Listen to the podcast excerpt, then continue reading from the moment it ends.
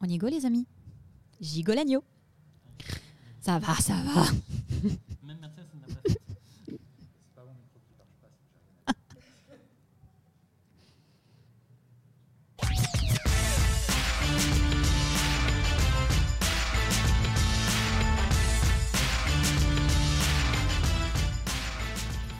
Eulalie nous a rejoint, c'est parti pour la bulle littéraire. Bonjour, bonsoir. Comment ça va Super, et toi Bah super, le retour des vacances m'a fait du bien. Oh nice, trop bien. Qu'est-ce que tu vas nous présenter Bah, aujourd'hui La dernière fois, on a parlé du suspense. Du coup, ça m'a replongé dans tout un tas de livres euh, du suspense, de l'horreur, des policiers, tout On- ça. tout Donc, à on fait. part sur trois recos on, littéraires. on a, pour rappel, on a tiré au sort le mot euh, sur lequel nous allons débattre euh, dans cet hebdo, qui est, tu, tu l'as bien dit, le suspense. Le suspense. À voilà. toi. Donc, euh, dans la dernière chronique que je vous ai parlé, je vous ai parlé de mon livre de moment qui était euh, Billy Sommer de Stephen King. Est-ce que j'ai besoin de dire quelque chose sur Stephen King? Je pense pas. Tout le monde est d'accord sur le fait que euh, c'est un excellent auteur. Petit fun fact, il est dans le top 10 auteurs favoris des Français et des Anglais. Donc, allez-y les yeux fermés. Dans ce livre, on rentre donc dans la peau de Billy Sommer, tueur à gages, meilleur dans sa profession. Et sauf qu'il a envie de prendre sa retraite.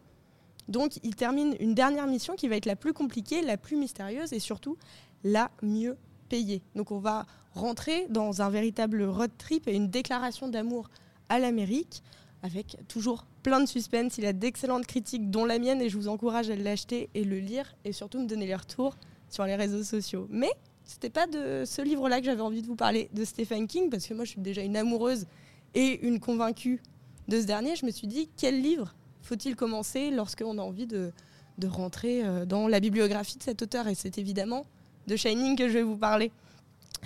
Donc, euh, quand on veut se donner des frissons, lisez ceci, puisque chaque virgule nous en donne. On va donc avoir Jack Torrance qui accepte de travailler dans un hôtel au fin fond des montagnes. Chacun son kiff. Personnellement, c'est pas le mien du tout, mais bon, il installe sa femme et son fils, qui s'appelle également Billy. Je pense que Stephen King a aussi un truc avec les Billy. Et euh, ce dernier a le don que l'on appelle le Shining, qui est un don de clairvoyance, euh, médiumité, comme vous voulez. Et euh, grâce à un autre personnage, il va être euh, mis en garde par les dangers de l'hôtel. et parce que, en plus que ce soit paumé au fin fond des montagnes, évidemment, il est hanté. Donc, c'est encore plus drôle. On va donc être terrifié par les visions, les apparitions fantomatiques et autres dangers et incidents de l'hôtel. De plus, Jack va être manipulé par des voix de l'hôtel, les apparitions fantomatiques, et va se mettre en tête que sa femme et son fils sont ses ennemis. De très bonnes vacances, hein, on, on l'entend. Euh, donc, on va se plonger dans un contre-la-montre pour que tout le monde puisse s'en sortir vivant, mais sans trop de, sans trop de traumatisme. Et si vous avez vu le film et que vous êtes déjà convaincu, dites-vous que Stephen King a détesté l'adaptation de Nolan, si je ne me trompe pas. On a- Si, si. Ah, je me trompe, je me trompe. C'est. euh, ah, J'étais pas prêt à. c'était- C'est plus vieux que ça. C'est. euh, Kubrick. Stanley Kubrick, Kubrick, tout voilà, à fait. pardon. Euh, Puisqu'il pensait que c'était impossible de pouvoir représenter euh, son livre autre que dans notre esprit. Je prêche évidemment ma paroisse en disant que c'est toujours mieux de lire les livres, etc. Même si le film est très très bon. N'est-ce pas Mathias? Tout à fait. Donc allez-y, foncez et lisez ce livre. On enchaîne avec un livre qui n'est pas un classique, mais pour nos accros du frisson et en quête d'un livre nous plongeons, nous plongeons pardon, dans un thriller psychologique, je vous présente juste une ombre de Karine Guébel. Pour pouvoir résumer le livre, je vais prendre la première phrase du résumé tout simplement. D'abord, c'est une silhouette, un soir, dans la rue, un face-à-face avec la mort. On est dans l'ambiance tout de suite, encore une fois. Mes recommandations, ils sont très joyeuses aujourd'hui, hein, je vous le dis. Nous sommes avec Chloé, une jeune femme businesswoman au caractère bien trempé, prête à toujours garder le contrôle et à réussir tout ce qu'elle entreprend sans que personne ne soit sur son passage. Comme je l'ai dit, un soir, elle va se faire une frayeur en rentrant de soirée, ce qui va totalement changer sa vie. Cette ombre croisée au hasard d'une rue sombre va grandir et s'emparer d'elle. Le problème, c'est que personne ne la croit et personne ne voit rien.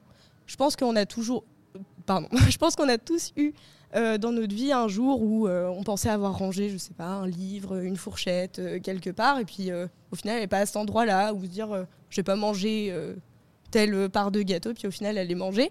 Sauf qu'elle, ça se répète et elle commence à devenir complètement folle à cause de ça. Et toute cette attente qu'on va retrouver dans cette, euh, dans cette œuvre, c'est que l'auteur, il arrive même à nous poser la question en tant que lecteur de si c'est elle qui est en train de complètement vriller ou si c'est vraiment un stalker ou une expérience paranormale. Donc à tous ceux qui aiment le genre psycho, vous serez vraiment pas déçus. Et pour terminer, qui dit classique, auteur féminine anglaise, suspense, thriller et policier, je parle évidemment d'Agatha Christie. Tout comme Stephen King, ceux qui aiment euh, l'attente, l'attente euh, et l'attention, qu'est-ce que vous attendez pour lire un livre d'Agatha Christie euh, J'ai fait un petit sondage autour de moi pour savoir quels étaient les livres préférés. Évidemment, on trouve Mort sur, Mort sur le Nil et Le crime de l'Orient Express. J'ai dû faire un choix cornélien. Je sais que je ne vais pas plaire à tout le monde, mais je vais parler du crime de l'Orient Express ce soir. C'est donc un huis clos dans un train, et particulièrement dans le wagon Constantinople-Paris, avec 17 personnages, mais notre préféré qu'on a tous croisé un jour sur, sur TF1, l'inspecteur Hercule Poirot. À savoir que tous les passagers du train sont des personnalités importantes, l'aristocratie, militaires, médecins, etc. Et qu'est-ce qui se passe dans ce train? Rien d'autre qu'un meurtre. Monsieur Ratchet, un riche américain, est tué au milieu de la nuit. Poirot examine le corps à l'aide du docteur Constantine. L'homme a été tué non pas d'un ni de deux coups de couteau, mais de douze. Plutôt sympathique, un meurtre tout à fait classique, vous me direz. Et donc il va découvrir que c'est pas son vrai nom, euh, Monsieur Ratchet, qui s'appelle en effet Constantine, non Cassetti, pardon, connu comme ayant dirigé une bande qui a enlevé la petite Daisy Armstrong et exigé une rançon, mais qui a quand même tuer cette petite. Et donc au fil des pages, il va y avoir peu à peu la résolution de l'intrigue et savoir qui l'a tué. Et si vous n'avez pas été spoilé, petit rappel à la dernière chronique, vous serez vraiment surpris par la fin parce qu'on s'y attend vraiment pas. Et pour le petit fun fact de ce dernier, à savoir que le meurtre de la petite Daisy a vraiment existé deux ans avant la parution de ce livre. Donc forcément Agatha Christie nous donne une bonne description très réaliste et puis c'est un très bel hommage à cet enfant parti trop tôt. Pour le mot de la fin, actuellement, je suis sur la dacha de Agnès Martin-Lugan. La semaine prochaine, on fera un focus littéraire sur cette dernière. Je vous souhaite une bonne lecture avec votre meilleur plaid et boisson. Et enfin, c'était encore un véritable plaisir de partager ce moment-là avec vous. J'adore. Merci Eulalie. Euh, on a hâte d'entendre tes prochaines recos pour la semaine prochaine. Jingle.